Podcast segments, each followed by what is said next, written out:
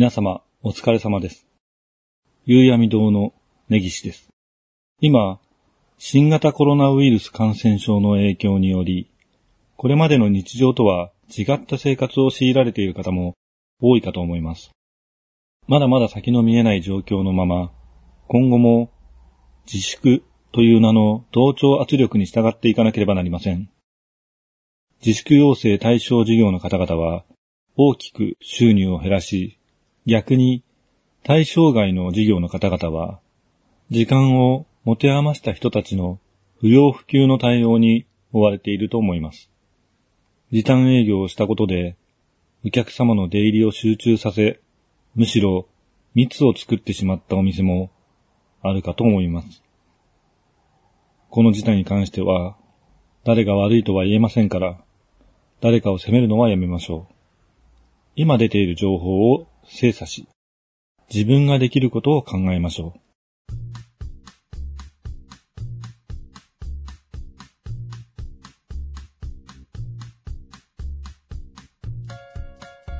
さて今回は、ゴールデンウィーク特別企画といたしまして、特別なお客様をお呼びしております。何がしかの専門家かもしれない岡先生です。よろしくお願いします。皆さん、こんにちは。何がしかの専門家かもしれない岡と申します。何がしかの専門家とは、どういった専門家なのでしょうか？何がしかの専門家というのは何がしかですね。しかも、かもしれないと言っていますので、そうではないかもしれないということでもあります。そうではないですか？そうです。んなるほど。そうではない。そうです。そうではない？そうです。そうです。渡す。まあ、しょうもないことはおしまいにして、通常通り1番目の FF の続きをしましょう。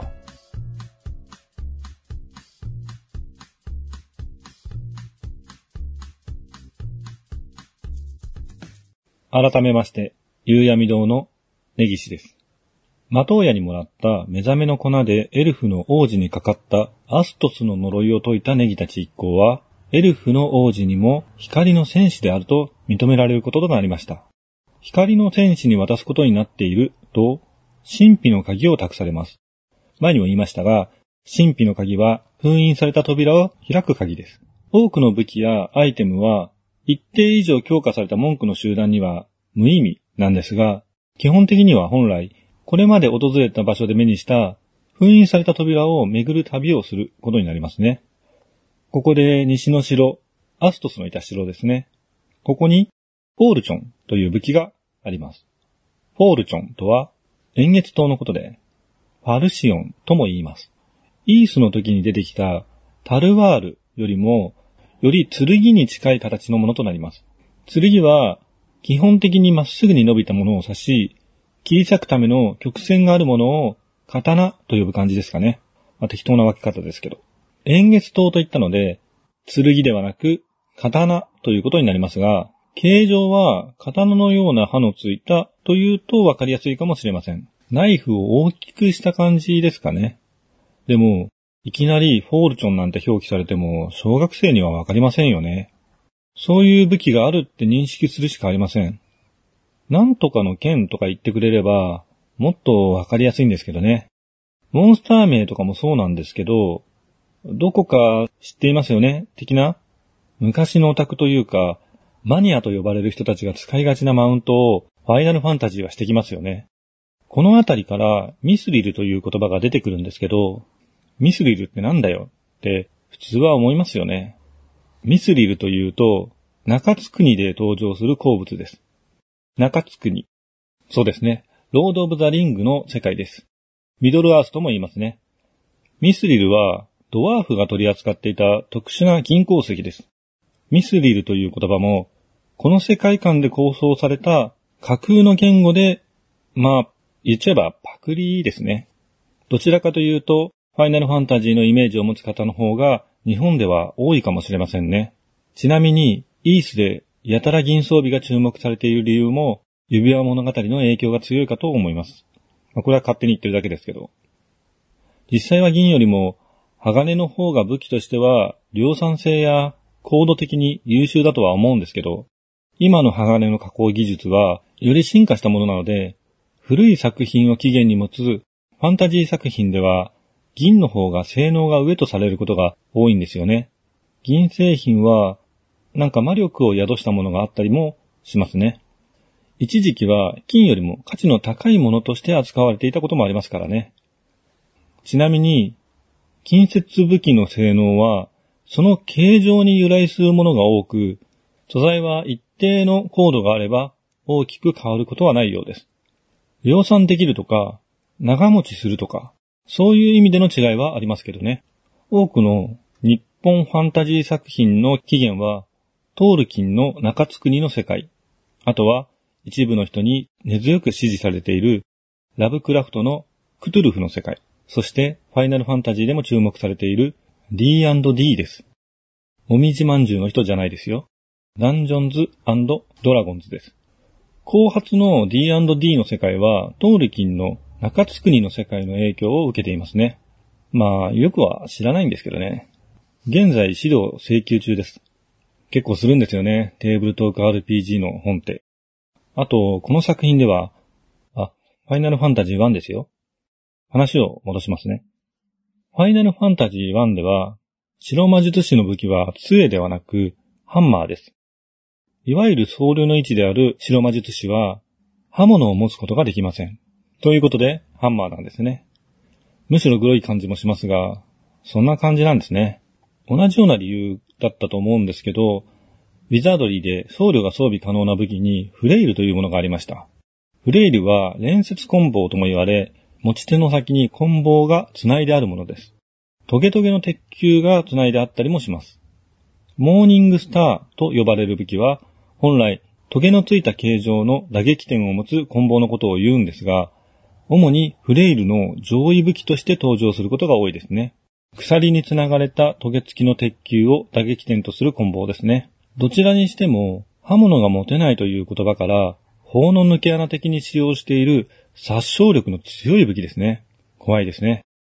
似たような表現で、ベルセルクに血の経典の異名を持つ異端審問官のモズグスというキャラがいて、まあ、結果モンスターになっちゃうんですけど、司祭の風貌で分厚い聖書を異端の京都の頭に打ち下ろして折檻するシーンがあって、恐怖を覚えましたね。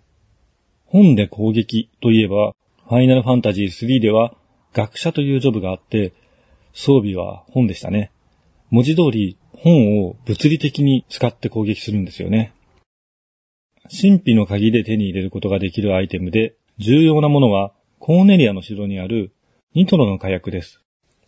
火薬というと粉末状のものを思い浮かべますが、ニトロというとニトログリセリンを指す言葉で基本的に液体ですよね。どっちなんでしょうか？どちらにしても爆薬です。心臓か何かの薬にも使ってたと思うんですけど、まあ、その辺はよく知りません。ニトロっていうと、よろしくメカドックという漫画で使われていたニトロキットを思い出しちゃうんですけど、ニトログリセリンとは全く関係ないもののようですね。まあ確かにニトログリセリンは少しの振動で爆発を起こすとても危険な薬品ですからね。ニトロの火薬が手に入ったらドワーフの洞窟へ行きましょう。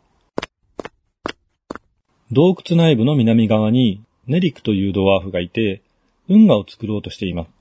大きな岩が邪魔してうまく作業が進んでいないようなので、ニトロの火薬を差し出しましょう。というか持ってくと奪われちゃうんですけどね。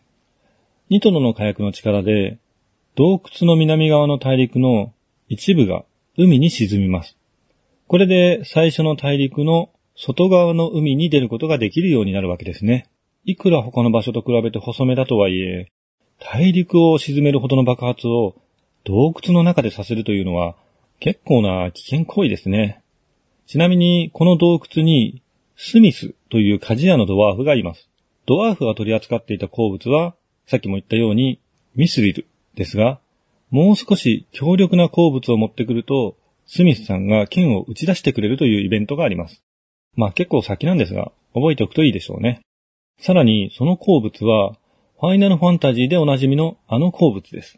実際は鉱物のカテゴリー的な意味の言葉なんですが、アダマンタイトと言います。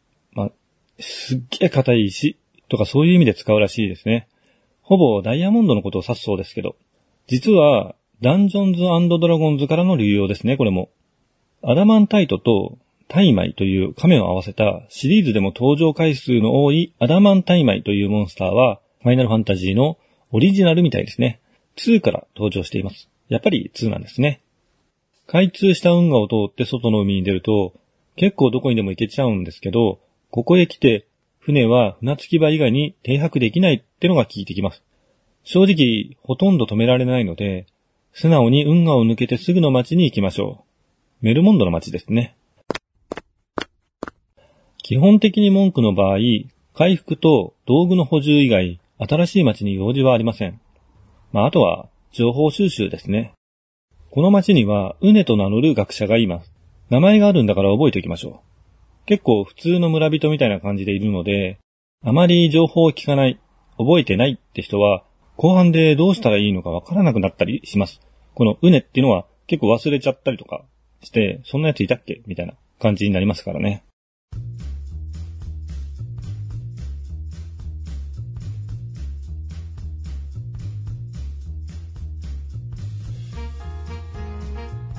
ファミコン版の時も、ひらがなばっかりの文字で、メッセージウィンドウと同時にセリフが表示される。つまり、ウィンドウがあって、メッセージが文字送りみたいに表示されるんじゃなくて、メッセージが書かれたウィンドウがいきなり開く感じのファイナルファンタジーだと、何が起こっているのかわからない瞬間が多々あるんですよね。まあ、その辺はリメイク版で改善されてますけどね。メルモンドの街の西の方から大地が腐っていくというオープニングで語られた表現が出てきます。西へ行くと巨人の洞窟という場所があり、そこで岩を好んで食べる巨人が道を塞いでいます。岩を食べる巨人といえば、ネバーエンディングストーリーのロックバイターを思い出しますね。この巨人とは戦うことはできませんので、美味しい石を探してきましょう。だいたい鉱物を渡せば、どいてくれるっていうのがセオリーですからね。まあ、横道ばっかそれてなかなか進んでいませんが、のんびり行きましょうかね。この番組は架空の中古書店夕闇堂がお送りしました。